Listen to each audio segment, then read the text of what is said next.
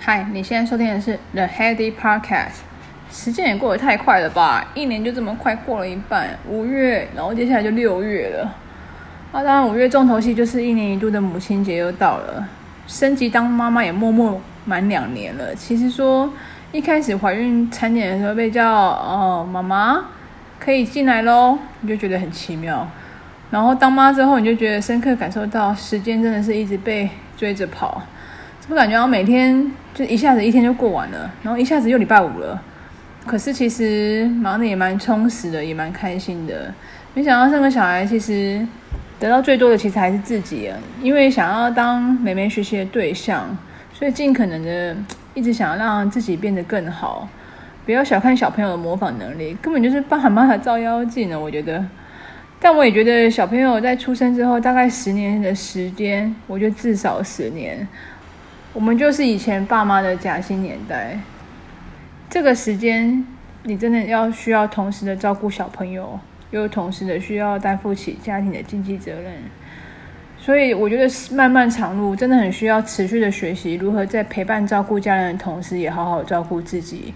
对于时间管理、妈妈的工作与小孩照顾，我有一些方法跟想法。那这些方法到目前为止都还蛮适用的，不至于让我的生活跟工作失衡，同时又有比较高的质量可以专心的陪伴小孩子的时间。有兴趣的话，请继续收听。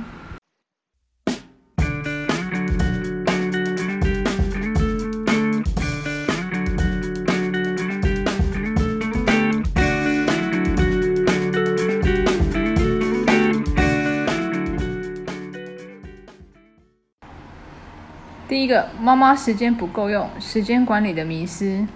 时间不够用，其实其中一个原因应该是同时我们又要工作。现在不止女生，连现在爸爸应该都要分摊蛮多照顾者的角色。但小孩就是需要大人的陪伴跟照顾，同时工作下班照顾小孩，真的很难抽出一些时间做其他的事情。所以我就开始去找一些书来看，就到底怎么样时间运用会呃更有效率？到底怎么样时间运用是产出更高？那有不一样的系统派别，我实际用了两两种主流派别来做实验。第一个时间管理系统化，跟第二个就是比起照表操课，就是详细的规划你一天的呃时间的细节，比如说早上六点要干嘛，七点要干嘛，八点要干嘛。那比较这两种的方法，我觉得时间管理系统化真的比起照表操课来的就是还有效率，心里的压力也比较不会过不去。什么是时间管理系统？就是系统化的话，就是说你不用不加思索，你就知道说，哦，我现在这个时间应该就是属于学学英文或者是看书的时间，这半小时。那在工作的话，就是专心工作。工作的时间内，可能就是上班前半小时，大家都还在喝咖啡聊天的时候，你可能就利用那半小时专心坐下来，想想今天有哪三件事情最重要。那这三件事情重要程度，其实不是琐碎的程程度，不是说代办清单的细节化，是指说，哎，这三件事情如果做到的话，对于我的中长期跟一些计划的发展是有比较重要的一些事件。那你就把它这三件事情给列下来，我们叫做 rule of three，就是利用就是一天只执行三样的重要的事情。再来就是说到晚上的时候，因为我要照顾小孩，所以大概到九点之前都是家庭的时间。这时间你就不用想说啊，我我的客户还有哪个东西比较急要报价，还是说哦什么运动，还是其他的事情，还是英文，你就不会去想说这个时间。让你有压力，说还有一些事情没有做完，所以我觉得时间管理系统化比起你的照表操课，会让你的心理压力层面再少一点，因为你就完全是符合 rule of three。以前的我可能一年会定好多个目标，那其实今年我觉得实行半年以来定三个主要目标，我觉得就很够，就很够了，因为人的时间也就这么多。比起来讲，这样子的话会让你的产出效率跟就是思考的更更深一更深一点更远一点，心理压力可以减少。原因是说，因为如果另外一个派别是照表操课，就是说啊，今天早上九点应该要做什么事情，十点应该要做什么事情。第一个你会花很多时间去做规划，然后第二个时间到了，你可能中间有很多事情哦赖进来，还是说同事进来，还是说朋友突然家里电话打个打个电话进来，这个时间规划的东西也就无法预如期完成，那你心里就会有压力啊，怎么好像又没做完？所以我觉得这个部分是比较重要的，时间管理系统化。第二个的话就是妈妈不工作好吗？因为这个时候我觉得说，其实工作跟家庭忙起来，可能大部分的人还是心里多少有个声音，那我干脆先专心照顾小孩，等小孩长大了再回职场。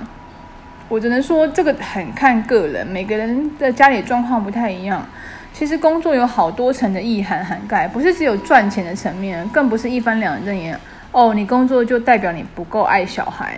工作其实就表示你有生存能力，不管你是自雇者还是受雇者。我常说，妈妈自己赚的是美容钱，有自己的钱可以买漂亮衣服，不用跟老公开口要；有自己的钱可以学一些有兴趣的东西，旅游、健身，这些看似非家庭必须的美容钱，对女生超级重要。这不是指肤浅的指化妆品和外外在的保养，更重要的是内涵跟品味都建构在你的眼界和你的学习的东西。想买什么就买什么，讲不好听一点，你为什么要看别人脸色过生活？我真的觉得这对我来讲，对我个人来讲真的很重要。加上有自己的钱，就代表你有生存能力，不会因为一些家庭突然的意外变故或者嗯婚变。这可能是这一块我想的比较多，我就觉得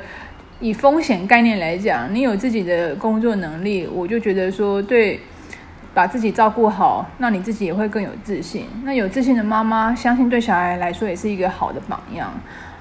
除了小孩之外，生活还是要有自己的重心跟兴趣啊。当然，不管是工作、画画、茶道还是品酒，我觉得有自己的。生活重心真的比较重要，不要完全把生活重心都压在小孩身上，其实小孩也会感觉到压力吧。那当然啊，赚钱有数，生命也有数，每个人生活的年限真的很不一样，每个人生命的长度真的不一样，不要把工作视为全部。有一些朋友真的很厉害，经营公司、健身、照顾小孩，一样都不少。可是你看他就觉得，哇哦，这个人真的把生活过得很精彩。整个人气场就是不一样，所以我觉得生活跟工作尽可能的平衡，利用上面的一个时间的管理，我觉得会呃让所有的面向都可以顾得比较齐全一点点。那第三个议题是，每个妈妈都是爱小孩的，你不要拿你的标准去衡量别人的照顾原则，这应该是每一个妈妈的地雷，超雷。如果你想一秒惹怒妈妈，那你就去。就是质疑她的教养方式。其实教养有很多派别，没有所谓的标准。妈妈不会害自己的小孩，好吗？不要拿你认为的标准来评论其他妈妈的照顾的方式。每个家里的状况也都不太一样。像我来说好了，我觉得对我来讲超雷的一个原因是说，妹妹现在跟我是跟我们是分房睡，从她一岁之后睡觉都已经蛮稳定的之后，我们就。分房睡，一开始我们就分同房不同床，就是她有自己的婴儿床。那等到一岁之后，我们就是分房睡了，因为小孩子，我不晓得其他的状况怎么样。小孩子的翻身，晚上的一些嗯、声音，其实你都会当妈妈的都会非常的警觉，会觉得说，哎，他怎么了？他可可是他其实也没干嘛，他就是翻个身，然后呃哼一下，或者是。呃，呼吸比较大声什么之类的，我是觉得说，以国外的标准，其实小孩本来就应该在六个月之后就应该要分房睡了。可是亚洲文化有所不同，大家都好像都还是在同样的一个房间，小孩子就是跟着爸妈跟着爸妈一起睡。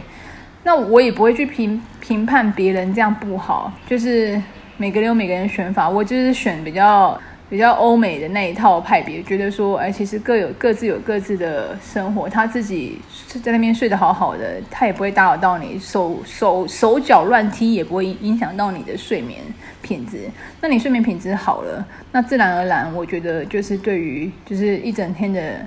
的生活，也就会觉得更有精神。我只要跟他睡，我真的是隔天就会睡不好。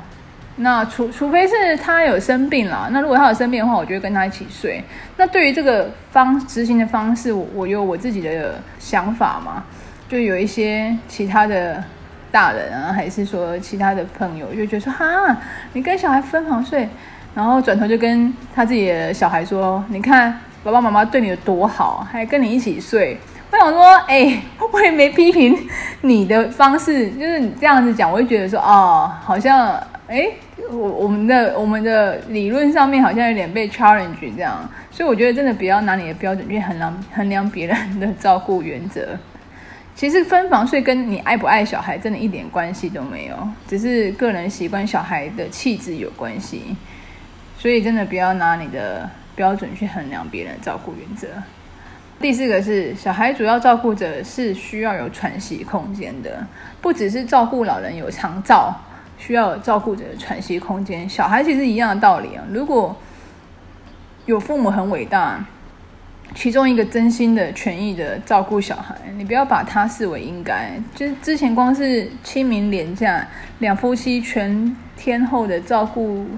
三天我就觉得很累了，更何况是单一照顾者一周全天候二十四小时的陪伴，他真的是需要有他自己的时间啊，看书也好，运动也好，还是朋友的聚会，你可以试试看这些方法去调配一下，让他有一些喘息的空间。第一个是我跟志刚蛮常用的方式，就是互夫妻的时间互相协调一下，不用什么事情都绑在一起。比如说假日时间一天很长，那有的时候是爸爸带出去散步，有的时候妈妈陪他画画，后面这时间再找，就是会有一段时间是带两个一起带他，就是看个书，还是跟他聊一聊天。我觉得适时的分工可以让你们两个人时间都比较有弹性一点。第二个，家务可以外包出去就外包吧，还好现在的黑科技都很厉害。扫地机器人、洗碗机，再是双层洗衣机，这些东西真的该该买的就买一买，因为不要把标准定得这么高。不要想有些人就想说，扫地机器人扫不干净啊，洗碗机很浪费水啊，双层洗衣机就好像很贵啊。哇，这些都换算起来，你的时间还比它贵好吗？我觉得该包的就包出去。第三个，所以说两个孩子需要全村的力量。这就是我想找保姆的原因啊，因为其实你开始去工作之后，你就会遇到一个一个选择，就是到底小孩是要给保姆雇呢，还是要给阿公阿嬷雇呢？还好我我们的原则其实我们是想要让所有的人都可以把事情分摊开来，先平常先交给专业的保姆，让他去呃把小孩的生活的作息给调整好。那周末的时候，不只是我们，然后适时的你也让小孩享受一下阿公阿嬷的天伦之乐。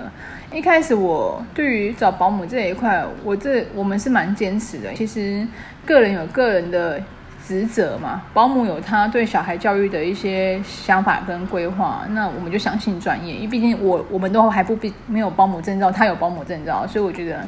这是我想找保姆的原因。那再来就是说，阿公阿妈就是。完完全就是让让他们也享受天伦之乐。呃，如果真的全部都是给阿公阿妈带的话，那他平常都已经带累要死，周末还要帮你们带吗？那我觉得真的有点 有点会让他们受受不了。所以我觉得平常找保保姆，那周末你大部分都是夫妻自己带小孩，那偶尔就是。呃，给阿公阿妈就是带个半天，阿公阿妈就会很开心，因为那个是 quality time，不是说哦时间很长，让他们就是很精疲力尽这样子。这是我觉得很有道理的原因，就是说养个孩子，你真的需要全村的力量，不止保姆也好，然后阿公阿妈也好，甚至是。姐妹，你可能有时候真的是可以 outsource 出去，大家互相一下。有时候你帮他带，有时候他帮你带，我觉得没有什么不好。最后一个，其实我们都一直跟着小孩学习成长，小孩其实真的是你的照妖镜啊。上面的一些心态跟方法，都是让妈妈除了妈妈这个角色以外，还保留一点自我的空间。这不是自私，我觉得这是让我们在陪小孩的时候可以更专心陪伴。哎，不要人在心不在，小孩看得出来哦。有妹妹之后，我觉得更让我注重言行，也因为没有当